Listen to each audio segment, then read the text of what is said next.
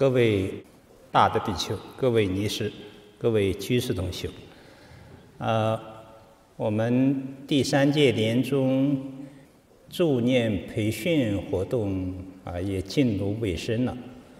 啊，这三天也是呃，由我们安排的法师给大家啊做了一些啊。讲座分享啊，涉及到往生的原理和操作方法，以及在东宁市助念团的一些往生助念的这个事例，也有大家的分组讨论啊。实际上在座的我看也是藏龙卧虎的，各地有很多啊助念的啊机构啊。无论是寺院的还是居士的这个助念团体，也有不少的经验丰富的这个人员参加。啊，大家在多年的助念实践当中，也积累了很丰富的经验，也可以在这个平台上跟大家。来交流共享，相互提高啊！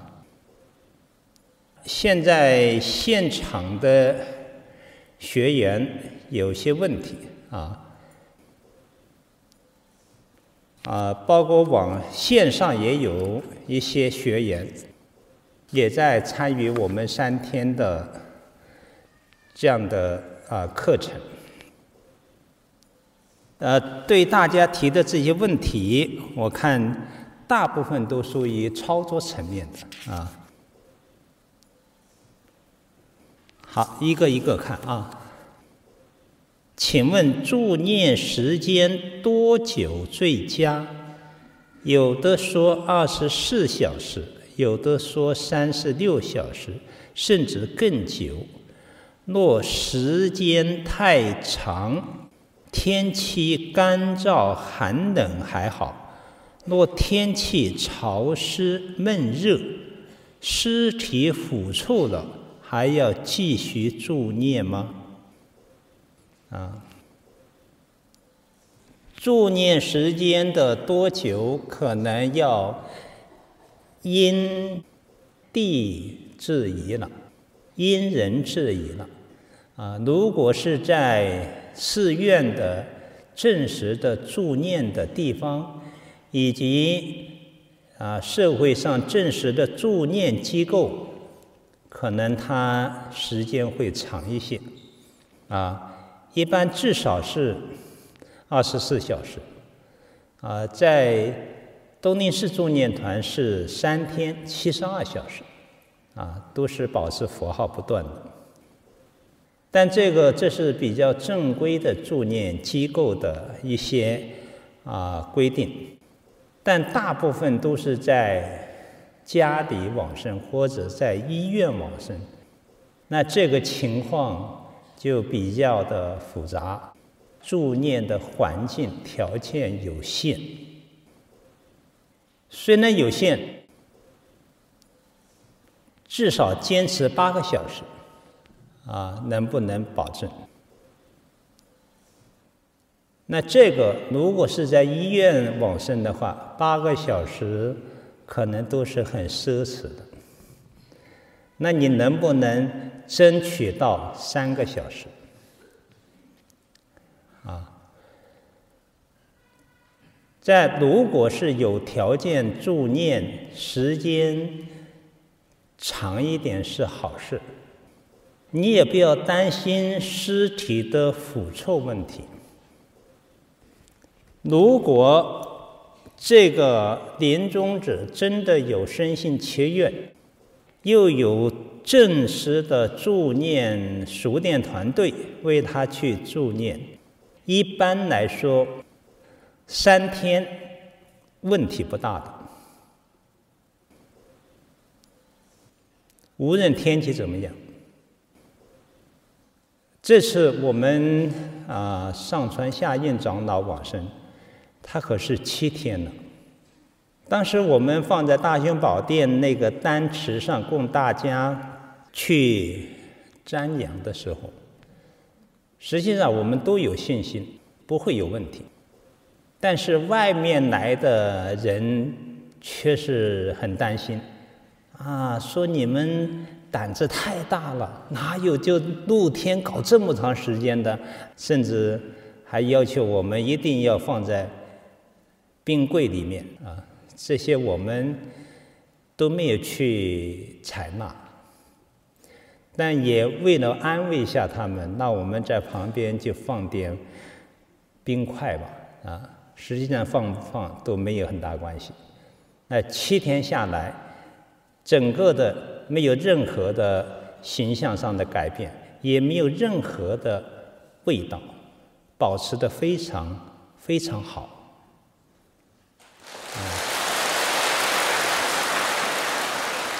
所以这也是给了大家一个信心，是这个长老自己念佛的功德，以及首先是在出行宣三天三夜，我们比丘僧团轮班给他念，啊，三天之后第四天早上再装刊送到大雄宝殿，那那个四天也是。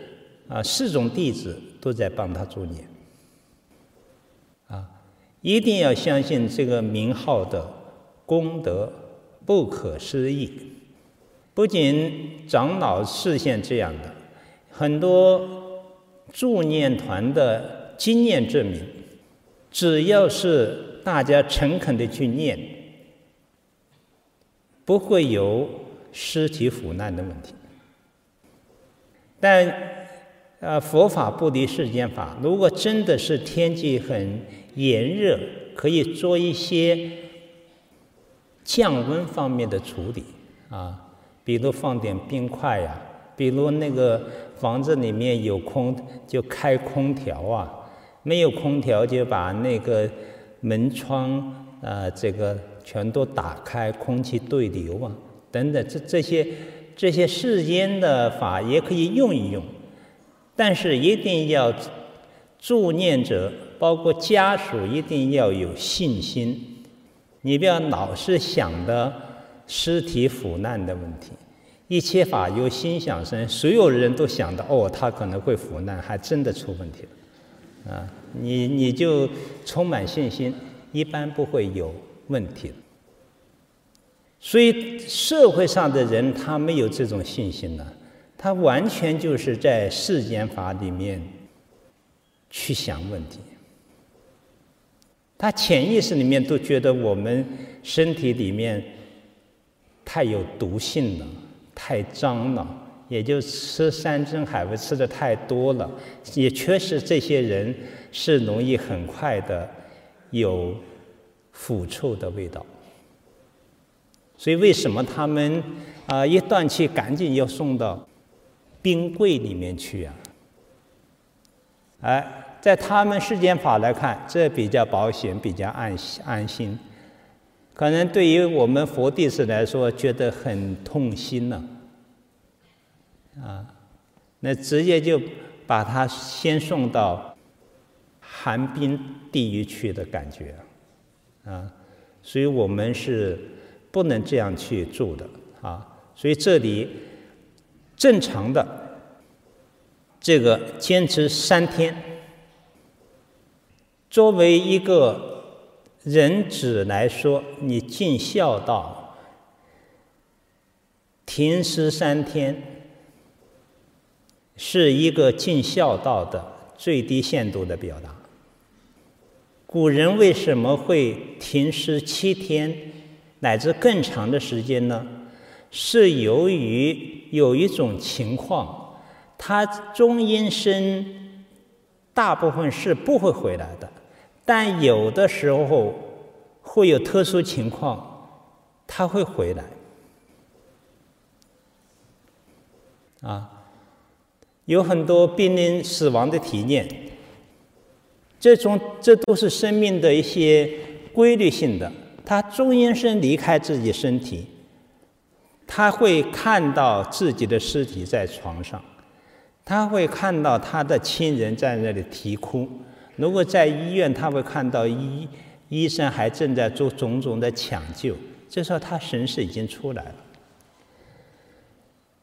当他出来了，他会感觉到还是在执着我在存，我是存在的，甚至那个中阴身的五蕴的身体，他也认为是真实的。这个身见我执在中阴身阶段，他还在延续，他就会觉得很奇怪：我还活着，为什么他们就哭啊，在那抢救啊？我不是活得很好吗？但是他没有意识到，他已经。不是生前的生命了，所以他常常会下来，想告知他的亲属：“你们不要哭啊，我还活着啊！”啊，但是这时候中阴身的身体跟阳间的亲属已经没有关系了，阳间的亲亲戚是不会接纳到他的信息的，所以他就觉得。自己很孤独啊，他就飘走了。这时候，他就中阴身阶段就濒临死亡，就慢慢是从浅度的死亡到中度死亡到深度死深度的死亡。那深层的死亡，他会有一个隧道的感觉啊，自己神识进了一个隧道，非常非常的黑暗了啊，他这个。很焦急，很爬一个隧道，终于出来了。这时候，终于出来的感觉是一片光明的感觉，好像有一个光云很温柔的跟他有一个对话。啊，如果他再进一步深度死亡，西方文化叫遗忘川，我们东方说就是一个一个河，这里就有一个人。叫孟婆，孟婆汤啊，他会给你喝一碗水，喝一碗汤。这个汤就是把你前生的记忆全都遗忘掉。西方就叫遗忘川啊。那你再深度死亡，可能就会到冥界见到阎罗王了。甚至这个过程当中，无常。黑白无常都在跟着你了，压着你了，啊！但是有一种情况是，他在进入深度死亡的时候，忽然阳间呢，世间有一个非常让他放不下的事情，人和事，或者有一种很大的责任感的事情，他觉得自己一定要回去完成这个事情。他这个这一念唰一下就可以回到他的这个尸体上，他就活过来了啊！睁睁开眼睛，伸伸手，啊，好像做了个梦啊！有这种情况，有这种情况。如果说你一断气，一两天就把它烧了或者葬了，这时候他神识一旦回来，自自己这是房子没有了。没有住的地方了，那，那你作为一个子女的孝道就有很大的缺失，所以一般要停尸七天，现在没有这个条件，也至少是三天。那这个生命的情况，甚至为什么会有招魂的那个这个临死的时候会在。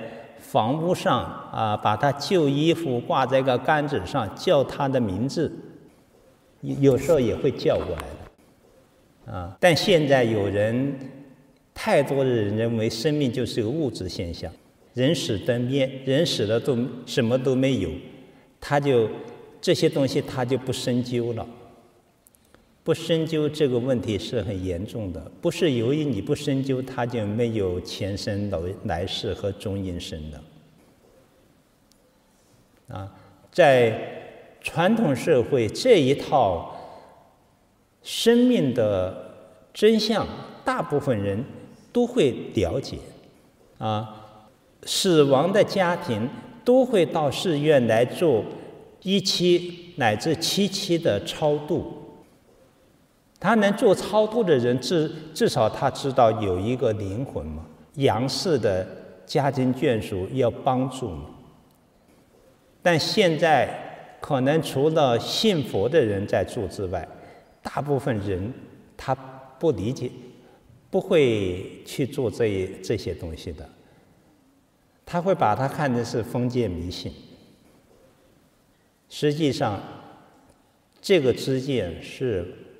完全不正确的，啊，所以我们助念一定要啊了解这些事情，对吧？如果你不是念阿弥陀佛，这个尸体腐烂臭味那是真实不虚。但是如果你在念佛的状态当中，有阿弥陀佛的慈悲光明愿力的加被，这些问题就不是问题。第二，有位已无法医治的重症病人，家属按照他自己的意愿，把他接出重病这个事，让他与亲人见面后，最后道别之后，家属为他做临终开导，然后拔除气管插管。病人安详舍报，家属又帮助他临终助念。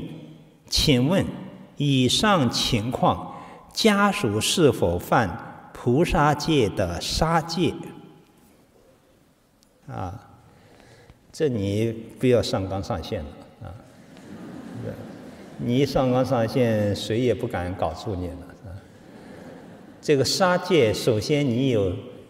杀人的动机呀，还有种种方方便呢，杀人的方便，然后这个人命断啊，这个，但这种情况不是这个样子的。首先，他是无法医治的重症病人，这个在医院一般都要在重症救助时。在那里用所谓的现代的各种医疗的措施，来最大限度的延长他的生命。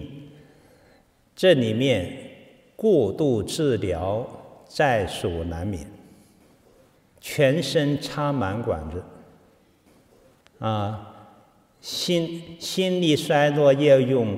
啊，电击啊，心脏部分电击啊，种种的方法，实际上，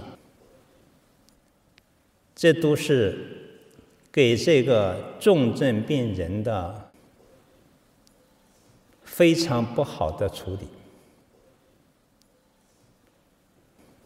会加重他身心的痛苦。这种痛苦会使他生很烦躁的、很烦躁的心。他在这种被插管、被电击、被这样、被那样的，他的痛苦还说不出来。啊，所以一个敬业行人，对于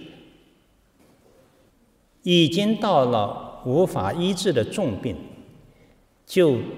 不要做那那些无谓的救治了，就应该回到家里，用最生态的、最自然的方式，跟家人道别之后，就开始助念。啊，那你的家属跟他做了临终开导。他有些一般都是要氧氧气筒来输氧气呀、要插管呐、要各种营养液进去呀、啊，啊，甚至要导导尿导屎啊，这个这个管管子反正很多，一看全身插满管子，都是一看就让人很恐怖。生命不应该是插满管子走的。什么叫寿终正寝呀？什么叫安详舍报啊？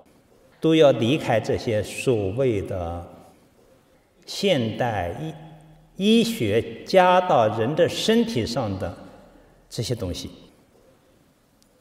所以，只要是为你的父母好，让他离开不必要的干预，人迟早是要。离开这个世间的，这是每一个人必须面对的一个问题，已经是不能救治了，就得要安详的离开，要让他想开一点，豁达一点。现在很多人就是要不惜一切代价。哪怕延长他一天的生命，一个小时的生命，一分钟的生命，都是不惜一切代价。这已经是很执着了，很没有智慧了。啊，多少家庭不堪医疗医疗费的重负，恰好就在临终的这几天，花了很多钱，最终他也挽救不了生命。不仅挽救不了生命，而且实际上这些过度的方法会给你的家父母带来很大的痛苦啊！所以，子女应该为自己的前辈去说清楚这个事情，征得他的同意，就可以把一切不必要的这些插管。给他除掉，然后让他一心归命到阿弥陀佛那去那那边去。阿弥陀佛不会让他插管子，会给他一朵莲花，啊。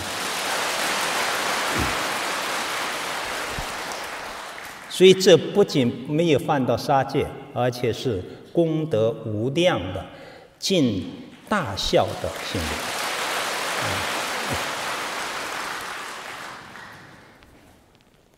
好，下面是助念时对敲引磬的声音是否有要求？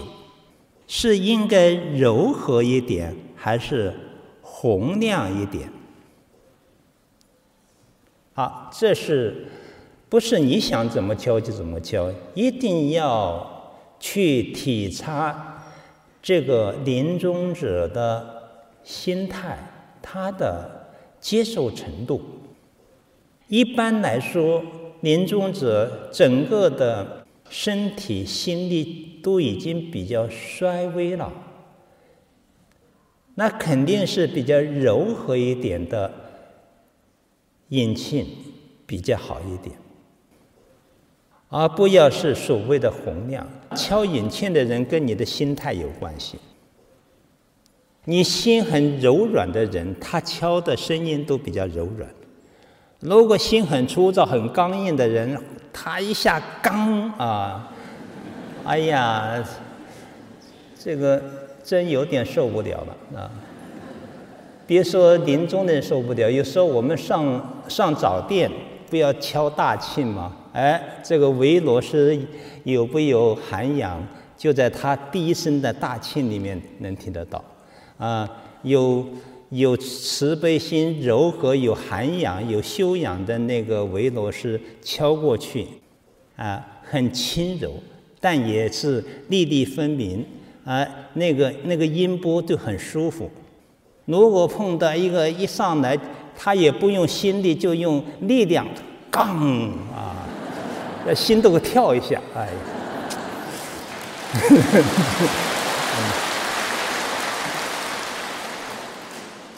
所以这个参加助念，特别是你敲引磬的，你都要好好训练一下啊，越柔和越好。好，下面是有些家属在亡者死亡几个小时，且沐浴更衣之后，才联系助念团要求助念。助念团应怎么办？再助念还有意义吗？是啊，所以这个临终助念需要一些启蒙啊。让大家第一了解助念的重要性，第二是助念要在最好的时机，就是在他没有断气的时候。如果死亡之后，好，你还动了他的身体，沐浴更衣，再去联联系助念团要求助念，这真的有一点马后炮的感觉了，啊。就是他还是不了解这个生命的死亡的过程，但是作为助念团的啊这个团员莲友来说，你应该要有慈悲心。虽然失去的最佳的时机，但他已经要求了。在助念有没有意义呢？也还是有意义的。啊，这个亡羊补牢，犹未为晚。可能在进入中阴身阶段，你还是可以助念如法如律，因缘成熟，也是可以令这个亡者得以往生的。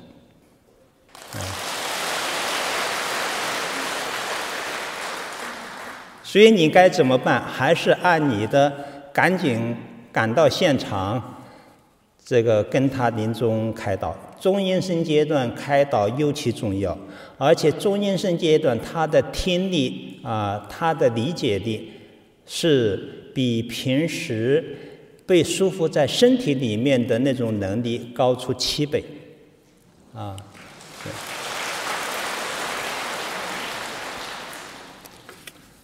再就是我们这个看唐宋时候的那个菩萨在前面领路，中阴身的这个人在后面跟着。其实他传达了一个信息，就是这些佛菩萨慈悲自己，他在一切众生的中阴身阶段就有化身过去。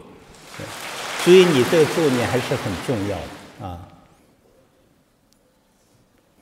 好。下面是如何判断亡者神识完全离体？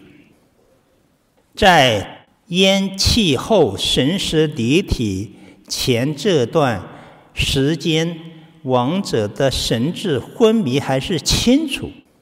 中阴身四十九天是从咽气后算起，还是从神识离体后算起？一般神识完全离开身体，主要是两个要素。第一是呼吸停止，如果心脏测试，就是心脏停止的跳动，心脏有有还在跳动的时候，它的它的波波纹是有是有一定波纹的。如果心脏跳动没有了，可能就是一个直线，甚至就没有线了。啊，再重要的是，他的身体这个暖气没有了，暖气没有了，说明全身冰凉，神识离体。如果有一个部位还是温暖的，这个神识还有寄托，寄托在那个地方，所以全身冰凉，这也是一个很重要的指标。啊，但有时候不一定能够啊判断的那么准。有时候神识离开了，可能他身体还有些温度啊，或者说大部分神识离体了，还有一些残余的神识啊。这里面众生的业力千差万别啊。很难去精确的定量，在这种情况下，你知道大概的呃一个过程之后，你先不做，就是精确判断还来不及的话，先开始助念啊，开始助念。为什么说你助念的时间多一点更有把握呢？就在于这个神识到底是不是完全离体，你是一下子很难判断精确的啊，所以尽量是二十四小时、三十六小时乃至于七十二小时，这就更为保险。好，有团队在做远程助念，就是不在临终的人身边。而是利用网络平台为临终的人开示念佛，请问这样做如法吗？啊，这也是现代社会出现的新情况了，网络时代的新情况。现在有远程教学、远程诊病、远程的开会。啊，现在教的又出了远程的皈依，啊，现在还搞了个远程助念，啊，这不是老革命碰到新问题了？呵 呵啊，如果从助念的几个要素来说。如法的助念还是要有现场感啊，因为你重要的那个开导，临终开导啊，你没有现场感，你怎么开导呢？这个临终开导是一个有很高技术含量的一桩事情，这个要。助念的人要了解他的修学的背景，他的一生的这个德业，或者他有些哪些毛病习气啊，你要对他以前都要做些背景背景了解，然后在现场。临命终时会出现种种意想不到的情况，所以你的临终开导主要是要随机呀，对症下药啊，要根据他的问题，你当下的开导解决他内心的问题，啊，比如他会突然想到，哎呀，往生。不那么容易吧？我孽障深重啊！我曾经杀了一只鸡呀！啊，我哪能往生呢？哎，可能他他他会变成这个啊，认为犯了些错误啊啊！我我自己不好意思啊！阿弥陀佛，要不要我啊？啊！哎，这时候你会告诉他，忤逆十恶的众人，阿弥陀佛都会接引，我们还不至于到那个程度啊！啊，阿弥陀佛就是我们的父母，呃，子女犯点错误，父母还能不要吗？啊，所以要解除他的这些担忧，啊，哎，让他觉得哦，我是可以往生的。他这个这些就是诸如此类这些问题，你你要对机而说，所以这是要有一定的水平的。就是你对净土的教理你比较熟悉，对他这个被助念的人的种种情况比较熟悉，你才能够对症下药。这对于助念者是一个挑战，有时候他可能达不到这个水平，于是他就擅搞了一个啊助念开导词，拿到去念，啊，拿到去念当然比不念要好，但有时候你。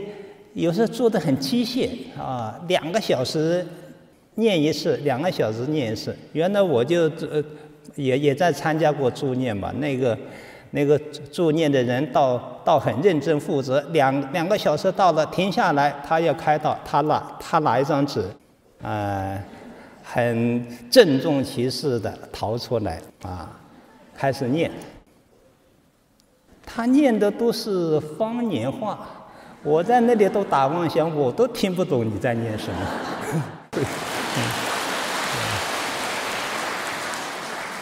所以这个啊，所以临终开导一定要有现场感啊，然后你现场助念，它是有加持力的。如果你在很远的地方透过透过一个网络，那这个加持是有你当下的心力的。你离得很远，它这种力量就会比较少。所以一般来说，你说临终呃远程助念，它不应该是一个正式的如法的。助念模式，但如果说你没有现场助念的条件，作为一个善巧方便之一，也未尝不可，啊！但你不要啊喧宾夺主啊！我远程助念比你现场助念还好啊，那你就有点颠倒见了，啊！所以这个啊，对这种事情，包括。呃，三皈依啊的问题，也有人问过。现在网上有网上三皈依，是不是如法？你这个情况也跟这有点类似。你皈依是你法身慧命非常重要庄严的一个事情呢，你得要有起码的恭敬心呢。皈依受戒应该要有现场感呢。你在这个网络上就随随便便很草率的皈依了，也受也受五戒了，甚至受菩萨戒了。你真的你内心深处你的戒体能出来吗？首先你的因重恭敬心都不具备了，啊，所以这现代的这些网络技术。它在一般的世间事物当中是能起到一定的便捷的作用，但对于这种心性、精神层面，就是我们要有区别的，作为一个方便用一用，但还是要在如理如法的这个层面把它做得更到位一点。啊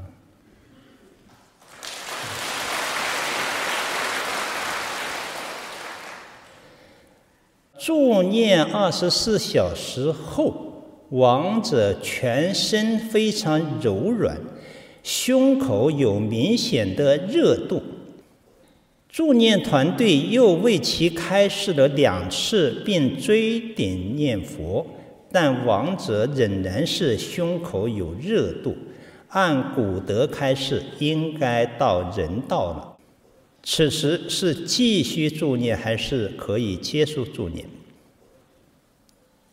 大乘经典说，呃，六道啊、呃，讲几个部位啊，这个顶胜眼生天呐，啊，这个胸口热人道啊，腹部热是恶鬼道啊，膝盖是畜生道啊，脚板热是地狱道啊，这是是有这个记诵，也符合一般的啊生命终结的神识出离的部位。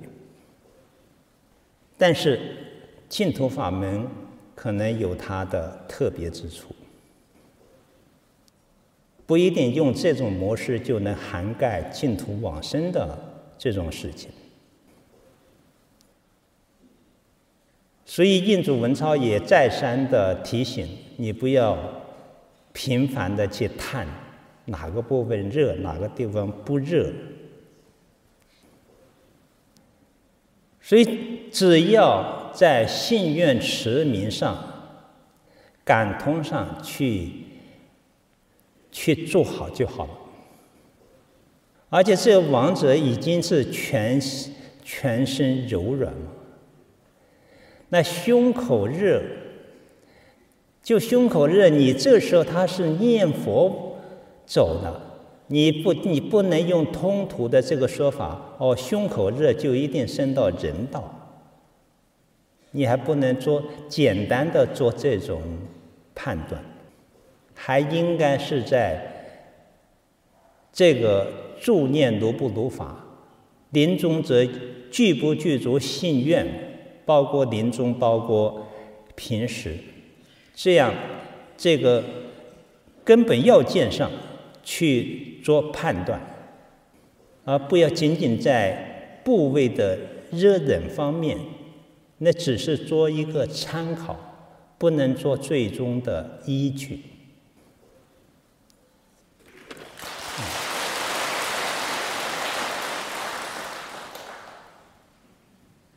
末法时期，我们大多都是凡夫俗子，往生净土是不是都是指的凡圣同居土？而十宝庄严土、常寂光土是很难去的。是凡夫俗子，我们信愿村民感通佛地，待业往生。到西方极乐世界，绝大多数都是凡圣同居土。无量寿经的三倍往生，观无量寿经的九品往生，都是指业地凡夫往生的，不是谈圣者往生的情况。这就是善导大师在关键四帖书说九品往生。都是凡夫，跟大小乘的圣人没有关系。小乘的圣人断见思惑，可以升到方便有余土；大乘的菩萨惑破一品无明以上，可以升到十宝庄严土。那见思惑没有断的人，我们就属于这一类的人，都属于凡圣同居土。乃至于我们这个很多的祖师大德，你比如智者大师，这个天台六级佛，他示现观行即佛，观行即佛是属于辅助了见思惑，辅助见思惑，说明见思惑还没有断，还是反复。所以智者大师往生也是凡圣同居土。偶一大师所示现的是明智即佛，啊，他有个偈颂说：“明智位中真佛眼，未知毕竟复何人？”明智位那比观心位还要低一级啊，六级佛第一是理级佛。不管修行不修行，不管信佛不信佛，你从自信离体上都有佛性，这是指一切人理即佛。啊，明智即佛就是你开始接受了大乘佛法，知道自己本具佛性，也开始修行，也有种种的修行方法。啊，这是明智即佛。明智即佛，如果参根基利的参禅可以开悟。啊。这个学教可以大开眼界。那偶遇大师就示现参禅开悟的明智级真佛眼开佛之见，未知毕竟复何人？偶遇大师这句话已经告诉末法的时候，就是明智级佛开佛之见的人，以后都是很稀少的啊，所以。偶一大师所示现的，也是往生到凡圣同居土。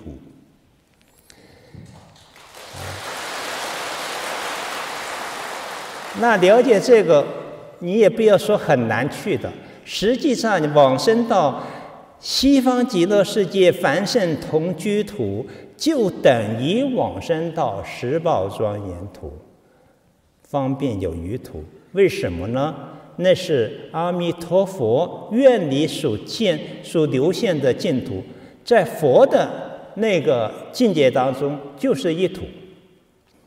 是众生的根基的不同，它为师所现的有四土，那四土就在一土，所以你到了凡圣同居土，你能见到声闻，这就等于你升到了方便余土；你能见到菩萨，以观音世智，文殊普贤把手从行，等于你升到了十宝庄严土；你天地还能见阿弥陀佛，等于你升到了常寂光土。啊，所以升到一土就等于原生上山土，所以你不要说很难去，你去了已经是了。呃，在帮人助念时，有时状态不好，念佛妄想连篇，不知会不会对亡者造成不好的影响。助念者需要达到怎样的标准，才能真正自利利他？啊，你在啊反省这件事情，这也是有有进步的。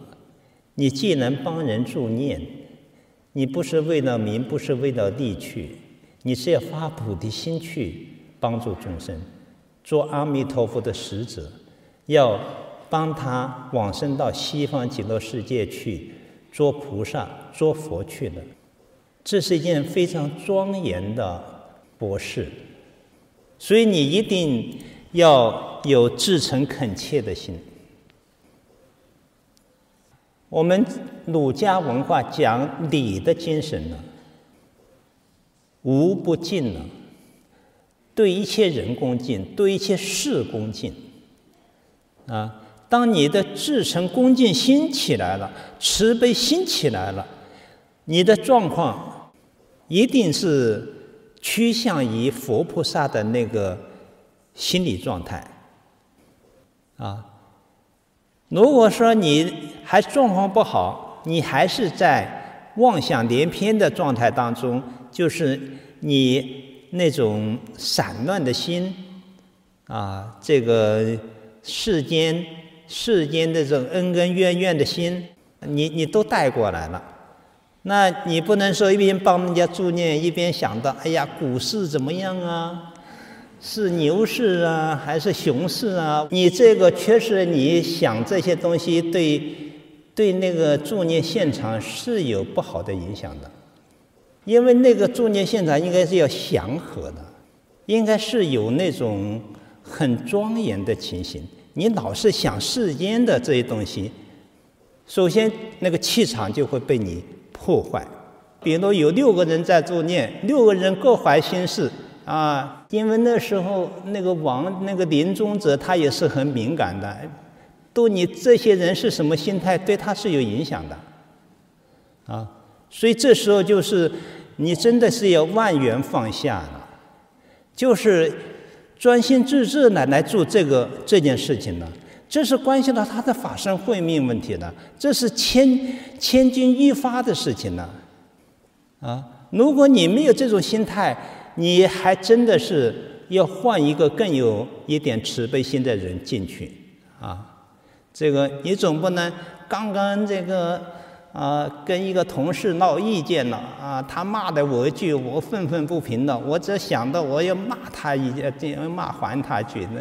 那你天天就就就就想这些报复的事情，那肯定是不行的，啊！所以助念者一定要有慈悲心、忍耐心，这是修菩萨的大业。你要像对待自己父母一样的心态，要纯孝之子对待父母的心态，啊，要像一个众生对待佛一样的恭敬心去对这个临终者进行助念。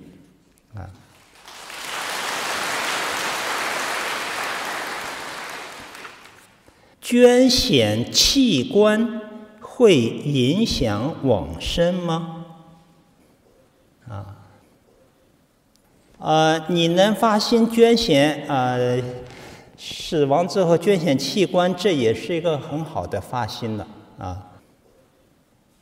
但是这里面有些情况是会你要考量清楚啊。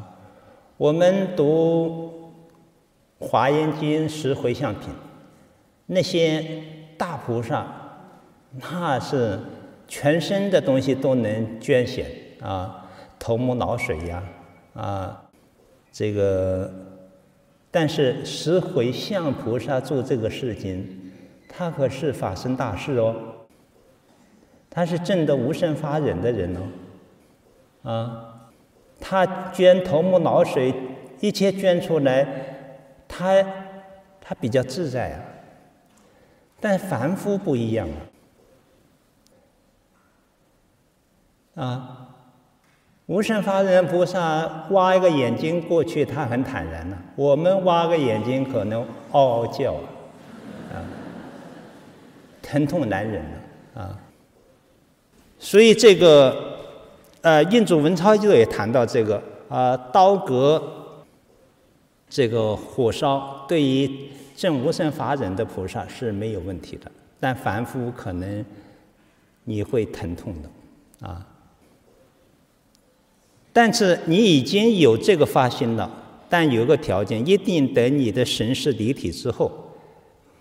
才能去做这个事情，但往往医院呢，比如他希望一断气他就来做这个事情，啊，这个要这个啊挖你的肾的时候，你的神识还没有离体，挖你的肾能不能受得了的问题。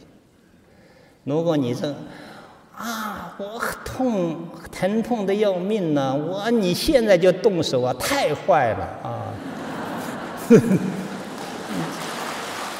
所以这个好事要好办啊！你的能力在什么地方，你都要考虑清楚，再来看这件事情啊。所以你你即便捐献，你一定要要有一个旁边人监督。等我神识离体之后，全心冰凉之后做这个事啊。如果神识还没有离体，你千万不要去随便动作。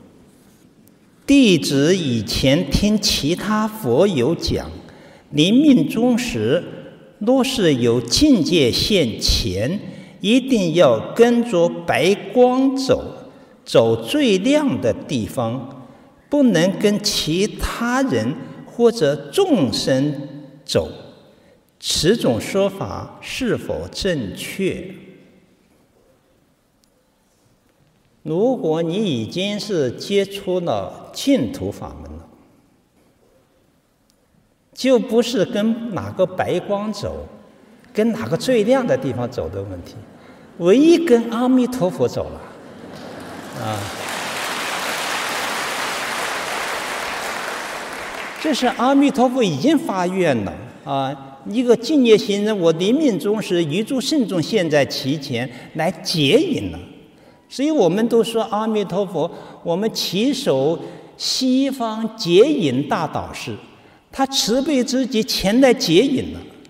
所以为什么助念现场感，连阿弥陀佛都要现场感呢？我亲自到你现场来啊！阿弥陀佛神力广大，他也可以远程来接。我从极乐世界伸个手过来。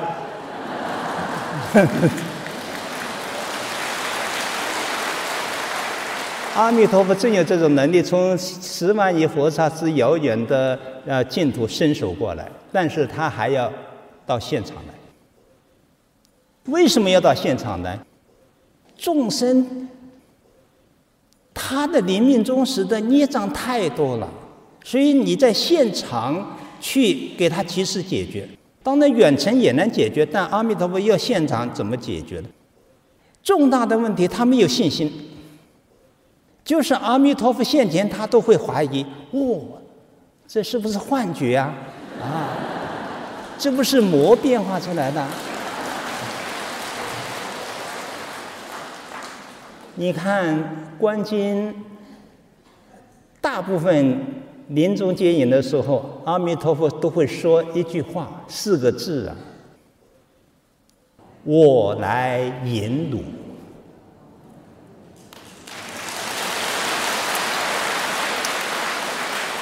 为什么会说这句话？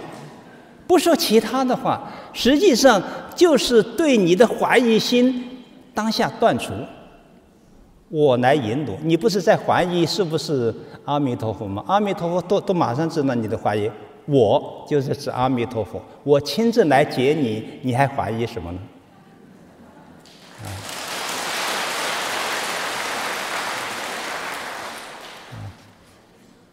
所以这个说种种光，那是中阴救度，说到。到哪打到哪一道会有什么光什么颜色？呃，这个这是一个通途的生命的临终的情况。到了净土法门感应道交，就是西方三圣，阿弥陀佛以圣众现前。再不济的是，就是你业障太重，佛现前你都看不到的情况下，你看下品中生和下品下生都会谈到，会有一朵莲花现在你面前。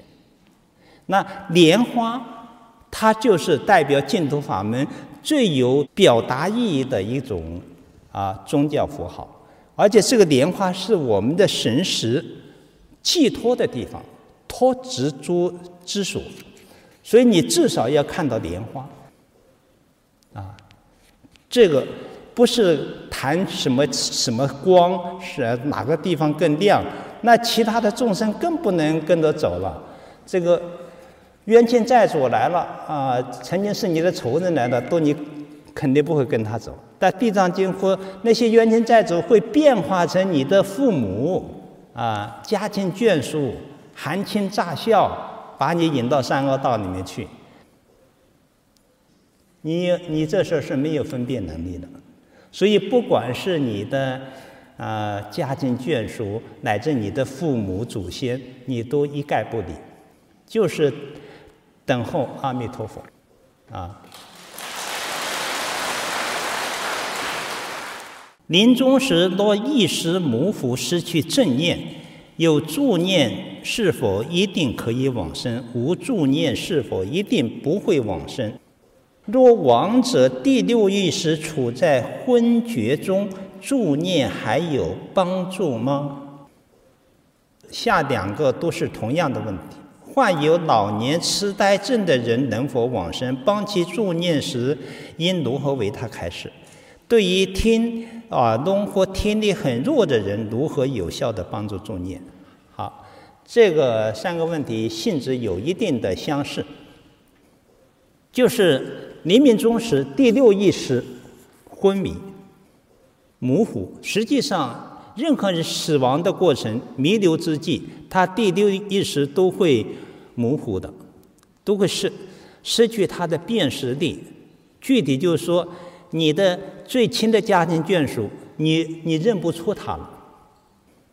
啊，辨识，这就是第六的意识模糊。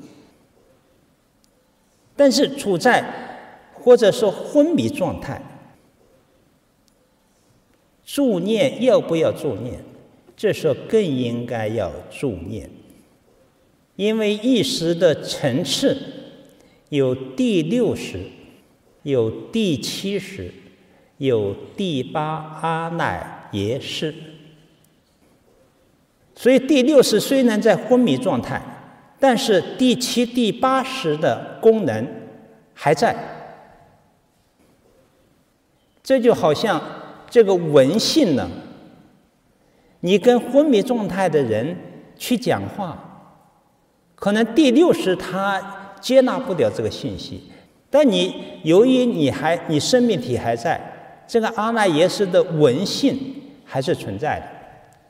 这个闻性存在，他就能够听清楚这个开导者的声音。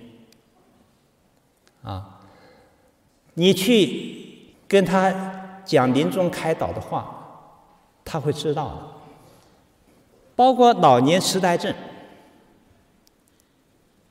包括聋哑之人。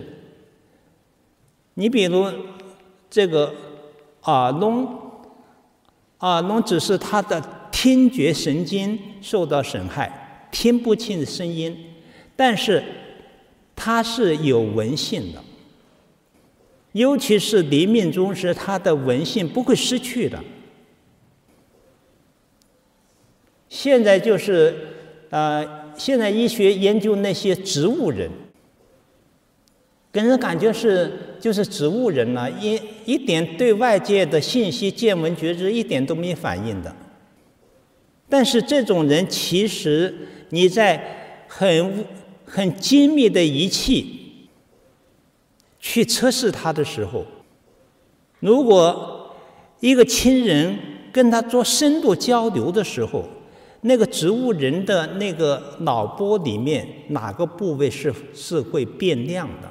说明他是有反应的。因为植物人说明他的神识还在嘛。只要神识还在，他一定会有反应的。啊，他这种反应也一定是在深度当中见闻觉知的能力，包括听闻性的能力，不会失去的。所以了解这个情况之后，昏迷状态、失去正念状态、老年痴呆症的状态，啊，这个乃至于植物人的状态，都要像对正常人一样的去进行开导，进行去进行助念。啊这真的是众生的业力不可思议，众生的心性不可思议。阿弥陀佛慈悲救度的力量可以穿透你的第六识、你的痴呆症、你的耳聋、你的植物人的状态，在你，在我们的阿赖耶识的深处，大放光明，慈悲救度。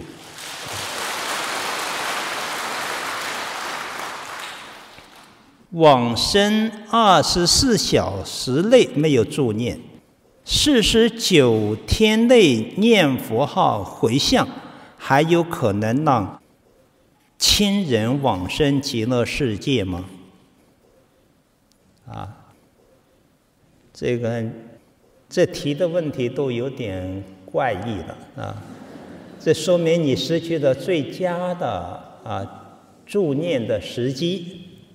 啊，呃，有遗憾，但是你还在想亡羊补牢，这一方面表达孝心，另一方面真的是四十九天，你的家亲眷属至诚的去帮亡者念佛回向，至诚回向，感应道交，这主要是要祈求佛菩萨的慈悲救度。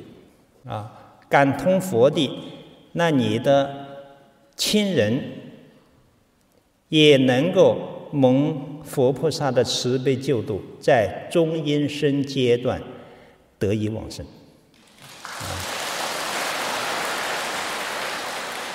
这个是地藏菩萨因地做婆罗门女的时候，她的母亲已经到了地狱里面。那这个婆罗门女是一个大孝女啊，为她的母亲做种种功德，祈求佛告知她母亲的去处。那时候都是佛的像法的时候，没有亲自见到佛，只是向佛像祈求。都能有感应，所以觉华定自在王如来就告诉他：“你可以回去专念我的名号，就能知道你母亲的去处，包括超度的问题。”所以这个婆罗门女回去至诚念了一天一夜的觉华定自在王如来的名号。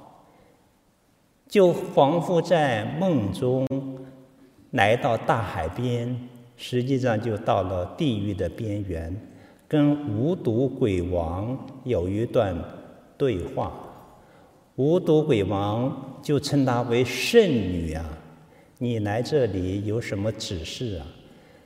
这个婆罗门女说：“我要想知道我的母亲是什么情况啊。”他一问什么名字啊？叫约地利。那那个鬼王告诉他，约地利罪罪女啊，本来是要判到地狱里面去。由于他的女儿的行孝念佛，他已经升到了天上去了。而且婆罗门女她念佛，不仅救度了她自己的母亲，跟她母亲在一处的那些地狱众生，全都得到了超拔。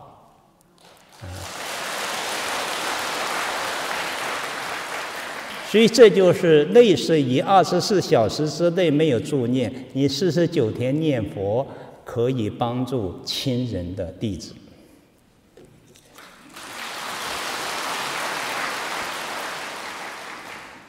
若死者生前被下了咒术或降头之类的诅咒，还能助念成功往生吗？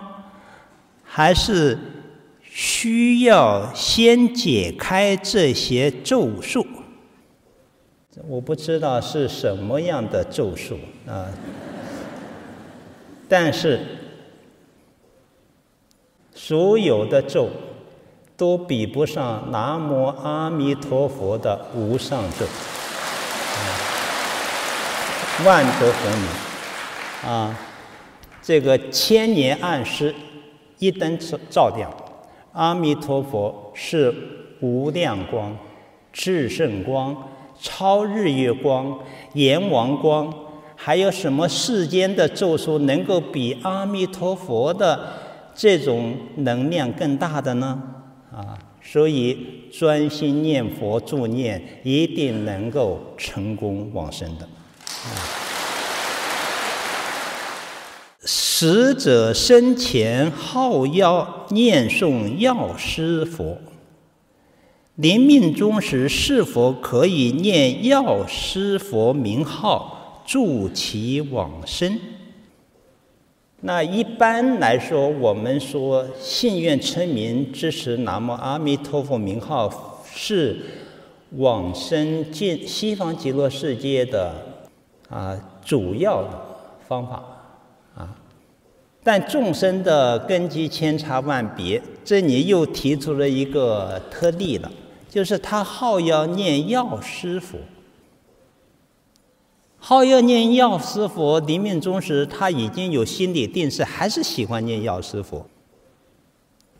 那怎么办呢？你叫他去改，可能一下子转转不过来。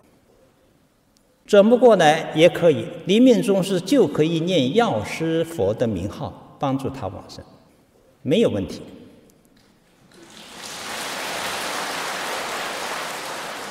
那这个说法我们不能自立章程，这是《药师经》里面讲的，《药师经》里面讲这个你往生，药师琉璃光净土，那不是很容易了。它的门槛很高，而且药师佛没有发临终结引愿，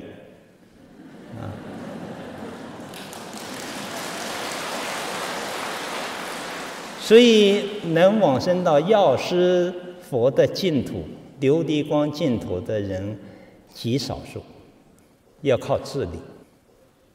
于是药师佛啊，很慈悲呀、啊，如果他进不了我的净土，愿意到西方极乐世界的话，他可以派八个菩萨护送这个行人到极乐世界去。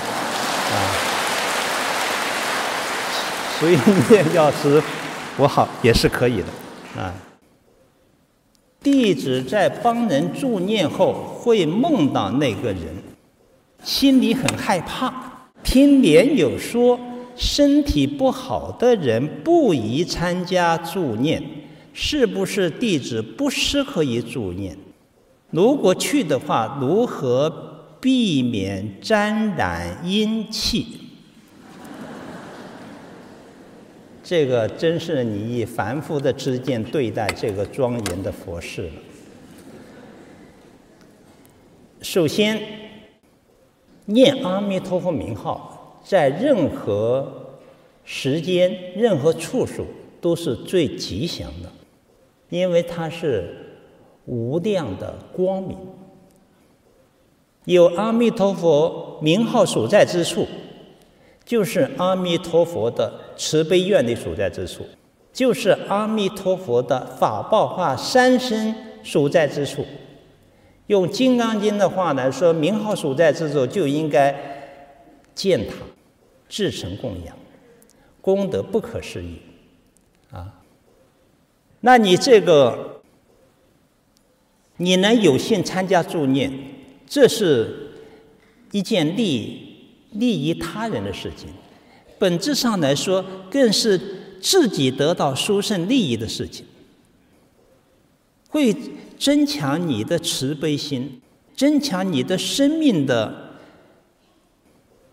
紧迫感，啊，就有个偈颂说：“看到他人时啊，心中热如火啊。”不是热他人，看看轮到我，是不是啊？助念的今天的死亡，可能明天就轮到我了，还不赶紧去用功夫吗？而且你的助念，也在为自己积累往生的助资粮，也在给一些众生结上一个善缘。你在帮助众生助念的时，在往生的时候，等你临命终时，啊，其他的莲友也会帮你助念。尤其这个被你助念的人安全稳妥的到了极乐世界之后，他会感你的恩呢。等你临命终时，这个感恩的具体表达，啊，把阿弥陀佛请来，他也跟着来把你接走，啊，接到极乐世界去。你可是做了一件舍一得万报的大买卖了，啊？所以帮人助念是是一个潜质很大的股票啊啊，不要错过啊！再加上这个阿弥陀佛发愿，就是一切恐惧为作大安的。就是无论是你自己认为沾染阴气的恐惧，还是临终者的一切恐惧，只要名号光明提起来，这些都会烟消云散的。啊，所以你只要把心恳切至诚的心发起来，你不要管身体身体情况怎么样。你身体不好，正是在发心助念的过程当中，身体变好了。阿弥陀佛名号给你解决的身体变好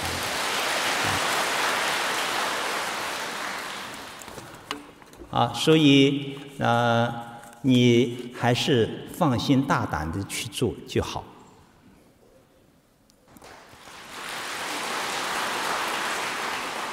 嗯、身患大病时日无多的居士，能否停食舍报，真信切愿，至诚求往生？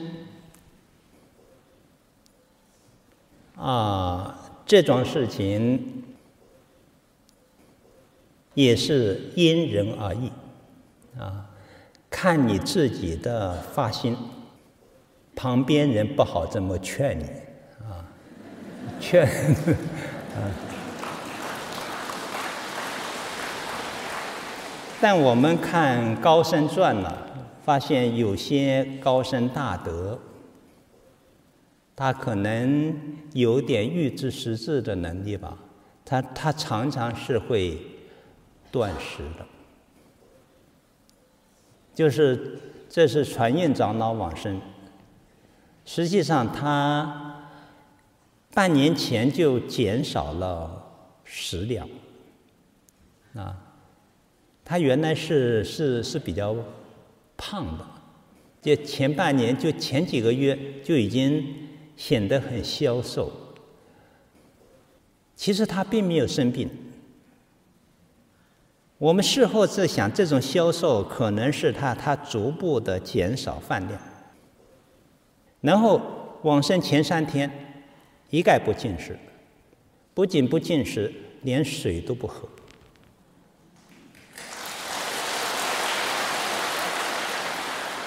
在他那三天当中，整个的一件事情，就是紧紧的握住那串念珠念佛，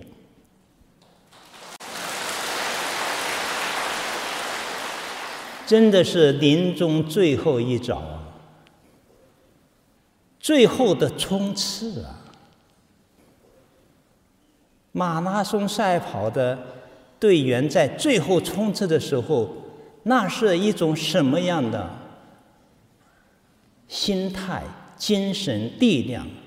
最后的一搏，所以从传印长老身上真的看到了，他出家七十多年了，就是为了了生脱死，为了念佛感通佛的往生净土的这唯一的一件事，所以他真的是什么都放下。我是我是八号去见他的，他已经不讲话了。不讲任何话，也不让任何人碰他的身体，不走任何分分心分神的事，所以饮食全都停下，一心念佛。所以他身体很干净。呃，换衣服的时候沐浴，我们。啊、呃，我也在参与跟他用热毛巾啊，用那个陈檀浸的这个檀香水跟他擦，那身心确实很柔软。他伤盘是不需要说哦哪个关节还要用热毛巾敷一下，不需要的，很轻松的就能够伤盘上上的。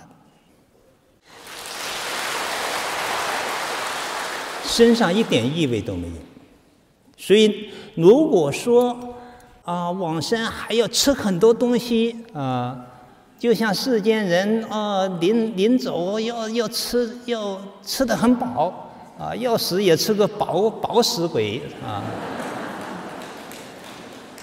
那那个时候真的是你吃的很多的饮食在你的肠胃里面它是有问题的啊，所以。肠胃尽量排空，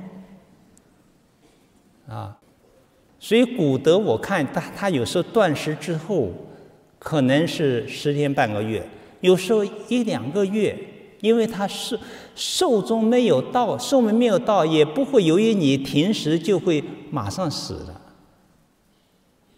啊，即便没有饮食，他照样还活着的，啊，所以这个。是否停食舍报？我们旁边人不好说啊，啊，这里太敏感了。一五年德亮法师往生的时候可有意思，医院都已经觉得没救了，啊，回来之后一一切治疗先全都停下来，那很多居士还很很慈悲，哎呀，艾灸一下吧，哎，针刺一下吧。你这还折腾干嘛呀？啊，呃，这倒放下了。对于是我，我在方丈里，我动了念头，既然这样子，能不能断食呢？但这个事情我不好去说呀，对吧？我说呢，到时候别人知道我故我让他断食，他的呃家属、父母还有他的皈依弟子要找我的麻烦的是吧？所以我。我只是动了个念头，随着呢是这个伺候他的人就跟我汇报说，德亮法师想断食行不行？哦，我说可以可以。这相互感应，他自己提到这个要求了，这就好办了。我们支持，啊，也确实效果非常好，啊。所以这些事情，你不能说是否平时舍报、愿念往生，看你的发心啊啊！你有这种发心，应该是比较正确的念想。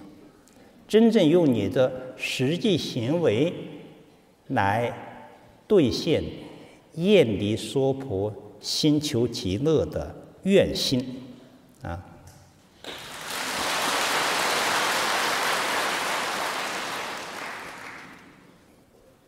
若临命终时，佛菩萨现前，怎么判断是真佛菩萨，还是冤亲债主变现的呢？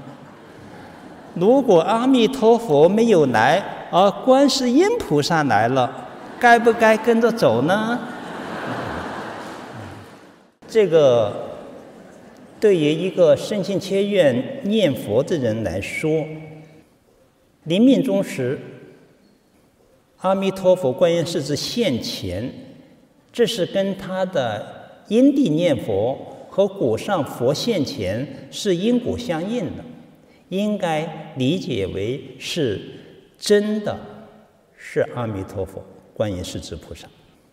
因为这时候冤亲债主是没有胆量，也没有这个能力来变现的。啊，当然阿弥陀佛来了。跟阿弥陀佛走没有问题。现在你提了一个问题是，阿弥陀佛没有来，观世音菩萨来了，该不该走？那应该说，观世音菩萨来了，也是可以跟着走的。观世音菩萨就是西方极乐世界的候补佛母。啊，你就是念大悲咒的人，念观世音菩萨名号的人，都是往生到西方极乐世界，不会往生到其他的刹土的。甚至大势至菩萨现前，也可以跟着大势至菩萨前往。观经里面讲到。不仅仅是念阿弥陀佛可以往生到西方极乐世界，念观世音菩萨的名号也可以往生西方极乐世界，乃至于念大势至菩萨名号也可以往生到西方极乐世界，啊，就看就看你跟哪个佛菩萨更有缘分，但真实的这个还都是念。南无阿弥陀佛，往生的，啊，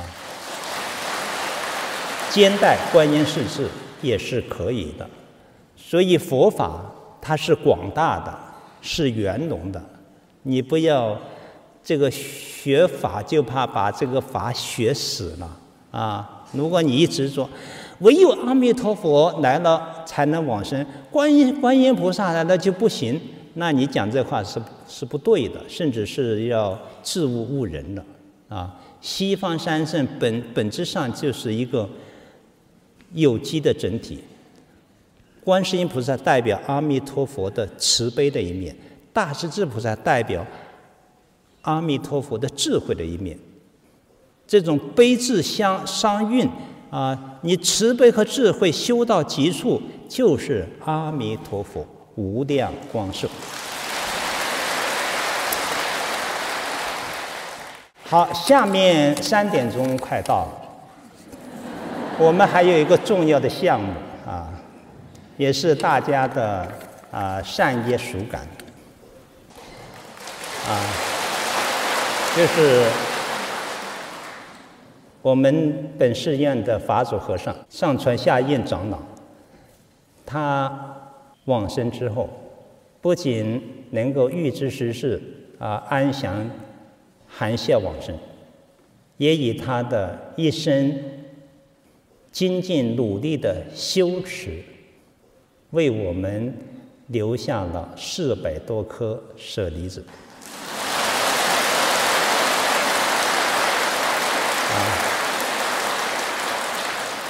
我们在啊前段时间。本寺院的比丘和义工居士都已经瞻仰过了，这次也是全国各地来的助念的莲友们，我们也想给大家提供这么一个机会。